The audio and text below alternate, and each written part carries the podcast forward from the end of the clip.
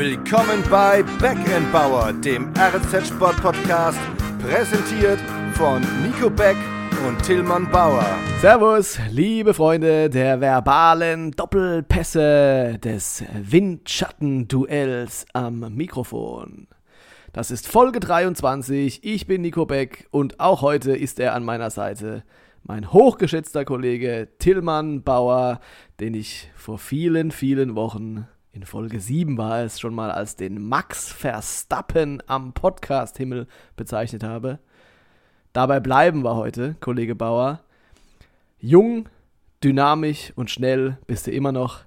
Aber dass, der, Gro dass der Großmeister, der zwölf Jahre ältere Rivale ist, das kannst auch du inzwischen nicht mehr abstreiten. Ich grüße dich. Oh Mann, ich habe gewusst, dass sowas kommt. Und ähm, dann grüße ich auch dich, Mick Schumacher. Lewis Hamilton. Aber dazu kommen wir später. Äh, genauso wie zu den zwölf Jahren Altersunterschied, die nicht nur zwischen Max Verstappen und Lewis Hamilton, sondern auch zwischen Kollege Bauer und Kollege Beck bestehen. Okay. Da müssen wir nämlich ein bisschen was aufklären. Aber wie gesagt, dazu später mehr. Gut recherchiert. was haben wir sonst noch im Programm? Ähm, wir sprechen heute darüber, ähm, welche Nation denn sonst noch den äh, Glühwein erhitzen darf im Fußball für die WM in Katar. In diesem Zug, warum Große deine Tante Stefan Kunz liebt, werden wir nochmal erwähnen. Und ich glaube, warum? Übrigens, ich glaube übrigens, dass meine Tante, Entschuldigung, wenn ich unterbreche, dass meine ja. Tante schon lange nicht mehr zuhört. Ich glaube, die, die hat die Schnauze voll. Ja, die muss halt die ganzen Türkei-Spiele von Stefan Kunz wahrscheinlich gucken. genau. Und zu guter Letzt, du hast angesprochen, warum Max Verstappen oder ich zukünftig lieber seine Finger stillhalten sollte. ja, sehr schön. Dann starten wir doch mal direkt in die erste Kategorie und verlieren keine Zeit. Geht's raus und spult's Fußball. Beckenbauers Erben. Im letzten Länderspiel des Jahres hat die deutsche Fußballnationalmannschaft souverän 4 zu 1 Armenien äh, bezwungen in Armenien und damit auch Sargis Adamian von der TSG Hoffenheim bezwungen. Ja, die Tore haben gemacht Havertz, Gündogan zweimal und Jonas Hofmann. Und es war der siebte Spiel im siebten Sieg unter Hansi Flick. Und der sechste. Das schneiden wir ja? jetzt nicht raus. Es war der siebte Sieg im siebten Spiel. Aber der siebte Spiel, das siebte Spiel im siebten Sieg ist auch gut, ja. Ja, das habe ich extra gemacht, um zu sehen, ob du schon wach bist hier am ja, Montagmorgen. Sehr gut, bin ich. Ich bin es nämlich nicht, wie du merkst. ja, wie auch immer, im sechsten Sieg. Nee, äh, im sechsten Spiel. Was ist denn los mit dir? Sag im, Hallo, lass mich jetzt mal kurz konzentrieren. Im sechsten Spiel gab es dann den sechsten Sieg am Donnerstag. So, das stimmt, gegen Liechtenstein. 9 zu 0. Und da wurde unser Yogi Löw verabschiedet unser Weltmeister Löw. Ja. Und du warst nicht begeistert. Nee. Also zunächst muss ich mal sagen, ich bin froh, dass du deine Zahlen jetzt mal auf die Reihe bekommen hast. Und ich bin Nichts genauso. mit Zahlen, sondern Siege und Spiele. Ja, mindestens genauso froh, dass es diese WM-Quali mal abgehakt ist, weil ich fand diese beiden letzten Länderspiele wieder sowas von unnötig. Aber okay, wir waren schon qualifiziert und dann muss man es halt auch zu Ende spielen in dieser Mördergruppe. So, mhm. was ich viel, viel schlimmer fand, war tatsächlich die Verabschiedung des Jahrhunderttrainers Joachim Löw. Das sage okay. übrigens nicht ich, sondern das sagt der DFB. Das stand nämlich auf dieser hübschen Urkunde, die er da eingerahmt vom Herrn Peters überreicht bekommen hat, stand es da drin, wie man allerdings einen Jahrhunderttrainer so peinlich verabschieden kann, das muss mir der DFB vielleicht noch mal in einer ruhigen Minute erklären. Anderthalb Minuten in Wolfsburg, gut, da kann keiner was dafür, gegen Liechtenstein. Hallo? Lass ja, mal die Wölfe jetzt. Gegen Liechtenstein. Die haben es nicht mal geschafft, dem, dem Yogi ein Mikrofon in die Hand zu geben, dass der noch zwei Sätze sagen darf. Da haben sie da so fünf Weltmeister hingestellt. Hinterher hat man mehr über den Mantel von Mats Hummels geredet, als über die Würdigung oder die Verabschiedung des Weltmeistertrainers. Entschuldigung, es aber. Wegen Corona. Es war wegen Corona. Ja, wegen die Ausrede Corona für alles. Durfte er nichts sagen. Da standen sogar schon die Mannschaften auf dem Feld, dass der Yogi nochmal vorbeilaufen konnte und sich bei den aktuellen Nationalspielern auch noch verabschieden durfte. Aber was, was ist das denn? Also, ja, die, die Fans haben sogar eine schöne Choreografie gemacht. Also, das war noch das Highlight, aber ah, nee, Entschuldigung. Okay, und die Choreografie, war das Yogis Gesicht? Ja, oder? danke, na, danke Yogi in Schwarz-Rot-Gold. So, Oh, fertig. wunderbar. bla. Aber immerhin, Deutsch. immerhin eine Tribüne, ja. Und, schwierig. Kein, Schwierig. kein Schweinsteiger dabei, kein Lahm dabei, kein Götze dabei. Aber, ja, Götze, also bitte. Götze hat immerhin das Tor geschossen zum größten Erfolg von Jogi Löw. Und, Also, was macht er jetzt? Was macht er jetzt? Tore in Eindhoven schießen. Ja, aber nicht in der Nationalmannschaft, so. Ja. Ähm, Lukas Podolski war aber dabei. Der hat nur auf Twitter gesagt, ja, hier, viel Spaß. Echt? Ich meine, ich hätte den gesehen auf irgendeinem Foto. Bist du sicher, dass er nicht dabei war? Jetzt nicht mehr. ja, auf jeden Fall hat er ja geschrieben, äh, Yogi hat jetzt mehr Zeit zum Eierkraulen, ne? Ja. Fand ich lustig. ja, super. Ja. Fandst du Naja, nicht lustig, komm. oder? Doch, ich fand's auch lustig, aber es ging mir auf den Sack. Ja, da kriegt er, wo wir beim Thema sind, wo wir beim Thema sind, da kriegt, Oh, der, da kriegt der Jahrhunderttrainer eine Urkunde, wo drin steht Jahrhunderttrainer und dann wird er nach 90 Sekunden wieder vom Feld geschickt. Also, ja, die haben es dann nicht mal geschafft, Mertesacker, Gomez, wie sie alle hießen, die haben es nicht mal geschafft, ein vernünftiges Spalier aufzustellen. Dann kommt der Jogi Löw da reingelaufen, das ganze Stadion jubelt schon und der Stadionsprecher erzählt mir immer noch, wer da alles Spalier steht. Mario Gomez, Per Mertesacker, interessiert mich doch nicht, der Jogi Löw kommt doch gerade. Also, ah, Oh, weiter geht's. jetzt kommen wir mal alle mal wieder runter. Ja. Ja. Die Zeit von Yogis Jungs ist vorbei. Ja. Da frage ich mich, wie heißen denn Hansis Jungs? Flix. Flicker. Lückenflicker. Oder äh, Hansis muss er irgendwie heißen. Hansis Hochbezahlte. Hansis hochbezahlte. Ich hätte jetzt eher hochbegabte gesagt, aber hochbezahlte ist auch zutreffend. Ja. Sehr schön. Hansis Naja. Haarmodels. Was, was machen denn so die anderen Hochbegabten? Da kennst du dich doch aus. Ja, äh, die hochbegabten Holländer zittern so ein bisschen um das WM-Ticket mit Tulpengeneral Louis van Gaal.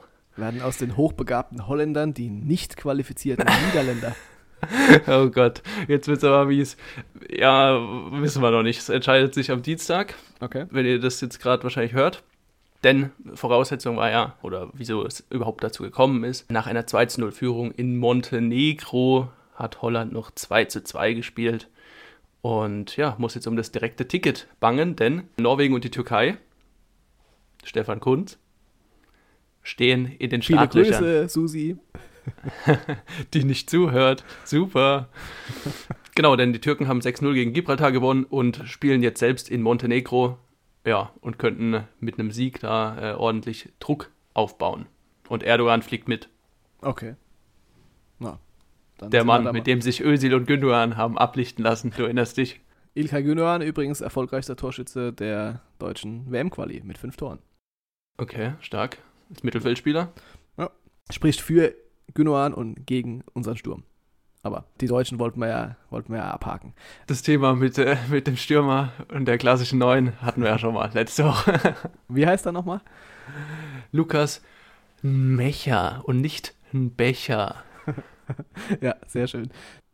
Weißt du denn, wer das Ticket zur WM denn überhaupt schon sicher hat? Ja, Katar, Ja, sportlich qualifiziert, perfekt. Brasilien, Okay. Deutschland. Und dann verließen sie ihn. Ja, lass mich mal kurz überlegen. Ich habe nämlich äh, gerade am Freitag, jetzt allerdings vor den äh, Wochenendspielen, habe ich gelesen, dass es schon sechs Mannschaften waren. Von denen habe ich jetzt noch drei beisammen, aber wahrscheinlich sind jetzt auch noch ein paar dazugekommen. Ich tippe mal auf. Nee, hilf mir einfach. Im Vorgespräch haben wir doch über einen gewissen Wunder Flügelflitzer gesprochen. Haben wir das? Ja, über einen Viererpack. Ei, Kilian, Kilian Mbappé, die Franzosen. Vielen Dank. Genau. Aber jetzt stell mich nicht so bloß äh, und meine Unkenntnis. Erzähl mir einfach, wer noch qualifiziert ja, ist. Belgien ist, äh, hat sich schon qualifiziert. Danke. Dänemark Danke. mit äh, Brün Larsen von der TSG. ja. Und jetzt gestern Abend, also am Sonntagabend, hat sich Serbien noch qualifiziert mit einem Sieg gegen Portugal Jawohl. Und Spanien mit einem Sieg gegen Schweden. Und deswegen zittert jetzt auch Cristiano Ronaldo noch ein bisschen, richtig? Ja, ja. Und Kroatien, ich weiß nicht, ob ich die schon erwähnt hatte, die Kroaten, die sind auch dabei. Mit André. Ähm, ja, also die Kramaric. TSG groß vertreten. Ja. Aber unter dem Herrn Kramaric ist es ein bisschen ruhig geworden. Also in den ersten sieben Folgen haben wir, glaube ich, neunmal erwähnt gehabt. Äh, Und jetzt ist er immer noch da. Ja, aber seitdem, naja, okay. Vielleicht nächste Woche dann. Wechselt er oder? Bestimmt, irgendwann mal. Die Bettwäsche natürlich nur. ja, genau. Das, da, können wir uns dann im nächsten Winter drüber unterhalten, in welcher Bettwäsche du dann schläfst. Das ja, was halten wir denn jetzt generell nochmal davon? Werden wir uns mit dem Glühwein am Weihnachtsmarkt treffen und Fußball gucken oder nicht? Nee, also ich nicht. Was aber nicht daran liegt, dass ich Katar boykottiere, sondern dass ich kein Fan von. Public Viewing bin. Ich dachte jetzt kein Fan von Glühwein. Von Glühwein, ja doch. Ah, jetzt, jetzt muss ich, alle, die mich sehr gut kennen, wissen, dass ich jetzt gerade mit mir sehr kämpfen, sehr zu kämpfen habe. Oh, okay. Ähm, Glühwein-Fan. Nee, ich habe da so eine Geschichte, die weiß ich jetzt nicht, ob ich die erzählen soll. Ich mach's mal, okay? Ja, okay, wenn die jugendfrei ist. Die ist jugendfrei, geht aber um Alkohol. Erstes Semester an der Uni in Heidelberg habe ich mich tatsächlich mit einer netten, charmanten Kommilitonin auf einen Glühwein verabredet. Okay. Und ich war ja Pendler und musste dann auch wieder zurück Broke. nach Mannheim. Ach so. Und hatte abends auch Basketballtraining und dachte so, naja, so drei, vier, fünf Glühwein kann man da ja mal trinken. Weil ich ja den Glühwein ohne Schuss trinke. Und äh, dann habe ich irgendwie gedacht, ach Gott, ist ja ganz schön hier, ja, irgendwann haben wir uns dann verabschiedet und ich dachte, was ist denn hier los? Ich fühle mich ja so, als hätte ich gesoffen. Und habe dann tatsächlich einen äh, Kumpel von mir, viele Grüße, H-Mac, aus meiner Basketballmannschaft angerufen und habe gesagt, du, ich äh, bin jetzt hier in Heidelberg, ich laufe gerade zu meinem Auto und ich habe so das Gefühl, ich, ich äh, also ich, als ob ich besoffen wäre, ja. Dann sagt er, ja, warum? Was hast du gemacht? Ja, ich war auf dem Weihnachtsmarkt, habe hier so fünf, sechs, sieben Glühwein getrunken, ja. Ja, hä? Das ist doch da normal, dass man besoffen ist, oder? Ja, das hat er mir dann auch erklärt. Ich dachte mein Leben lang, warum weiß ich nicht, dass Glühwein kein Alkohol äh, in sich trägt. Oh Gott, oh Gott. Es sei denn. Du hast gedacht, denn, nur mit Schuss ist Alkohol. oh Gott, oh Gott. Da siehst, du, dass ich, also. da siehst du, dass ich eigentlich kein so großer Glühwein-Fan war. Ja? Ähm, also das ja. habe ich noch nie gehört, muss ich sagen. Das habe ich noch nie gehört. Ja, also mein Kollege hat dann gesagt, jetzt lässt das Auto mal besser stehen. Ja? Setzt sich in die Bahn. In der Bahn bin ich dann auch relativ schnell eingepennt. Und im Basketballtraining war ich an diesem Abend tatsächlich nicht. So. Was du meintest, ist Kinderpunsch. Ja, Kollege hallo, Beck. Der hat keinen Alkohol. Inzwischen weiß ich es auch. Mit Anfang 20 war Alternativ so, gibt es so noch Apfelsaftschorle. Ja. ja, jetzt komm. Ich, hab, ich, ich schneid's raus. nee, nee, nee, nee. Da, da, das werde ich nicht freigeben, wenn, wenn das nicht drin ist. So wie ich hier immer aufgezogen werde. So, also, aber zurück zum Fußball bitte. Tatsächlich werde ich meinen Glühwein zu Hause alleine trinken, mich auf die Spiele mit etwas weniger Begeisterung, aber dennoch ein bisschen zumindest freuen und die dann ganz alleine vom heimischen TV analysieren, um sie danach mit dir im Podcast aufzuarbeiten. Sehr gut, freue ich mich jetzt schon drauf. Auf die Wüsten-WM. Du willst mir also sagen, dass du Glühwein ohne Fußball trinkst? Also Fußball trinke ich generell nicht.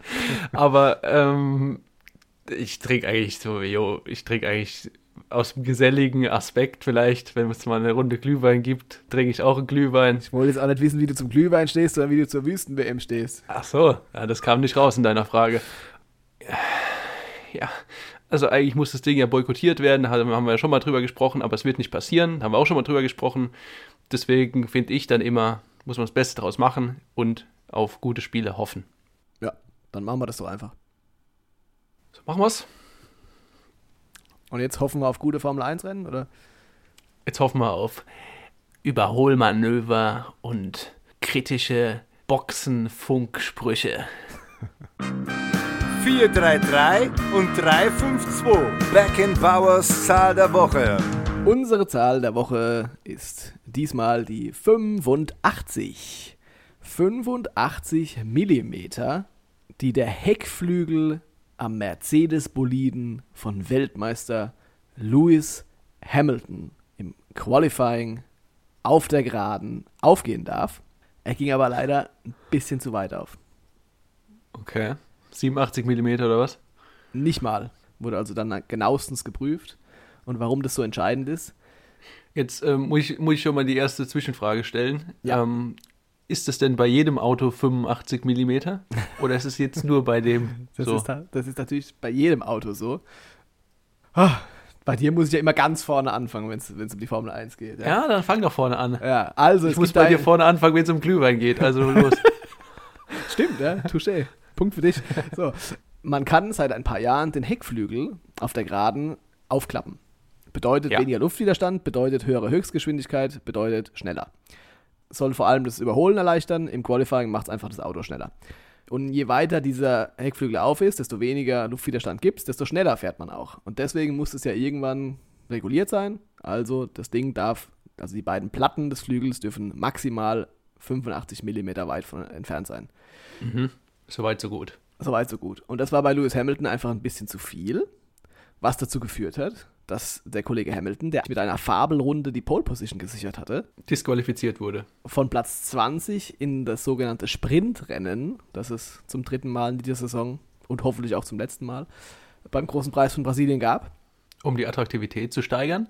Ja, das hatten wir ja schon mal. Musste er also von Platz 20 losfahren, hat sich dann in diesem Sprint in den 24 Runden auf Platz 5 vorgearbeitet, wurde aber wegen eines Motorenwechsels wiederum um 5 Plätze zurückversetzt, ist also von Rang 10 losgefahren und hat am Sonntagabend in einem fulminanten Ritt dich und Max Verstappen stehen lassen, ist zum Grand Prix-Sieg gerast und hat die Formel 1 Weltmeisterschaft drei Rennen vor Schluss wieder spannend gemacht. Genau. Konntest die du Führung von mir beträgt jetzt nämlich noch 14 Punkte. Ja. Ich konnte dir folgen, ja. Und ich fand das auch sehr schön erklärt, muss ich sagen. Sehr schön. Was ich mich frage, ist es dann quasi ein Konstrukteursfehler gewesen, dass dieser Heckflügel sich zu weit geöffnet hat? Ja. Äh, Die haben das dann falsch eingestellt oder was? Ja, es gab wohl offenbar ein Problem bei der rechten Halterung. Die FIA hat es dann auch in ihrer äh, Erklärung festgestellt, dass da keinerlei Absicht dahinter steckte, was natürlich das Ganze umso bitterer macht und auch bei Mercedes für wenig Freude gesorgt hat. Ähm, Und man hätte- Vermögen. Man hätte auch, man hätte auch einfach sagen können, naja, jetzt äh, repariert den, den Mist halt hier. Ein Vorteil hatten sie angeblich auch nicht daraus, weil es einfach ein Fehlverhalten des Flügels war.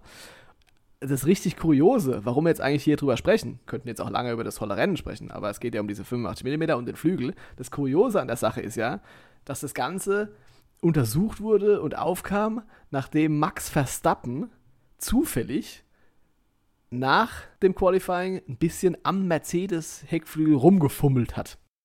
Er hat selbst gesagt, er wollte gar nicht dieses DRS und gar nicht diesen Abstand überprüfen, sondern es ging ihm um was ganz anderes. Nur darf halt ein fremder Fahrer nicht einfach am Auto rumfummeln. das wurde also auch nochmal untersucht. Ach, ich dachte, er wäre disqualifiziert worden und deswegen ist Verstappen dann zum Auto und holt sich das nee, angucken. nee, nee, nee, nee, nee. Der Verstappen hat einfach nur gedacht, ach, ich guck mal, wie die sich dem sein Heckflügel so verhält. Ach Also- so. Völlig, ab, völlig absurde Situation.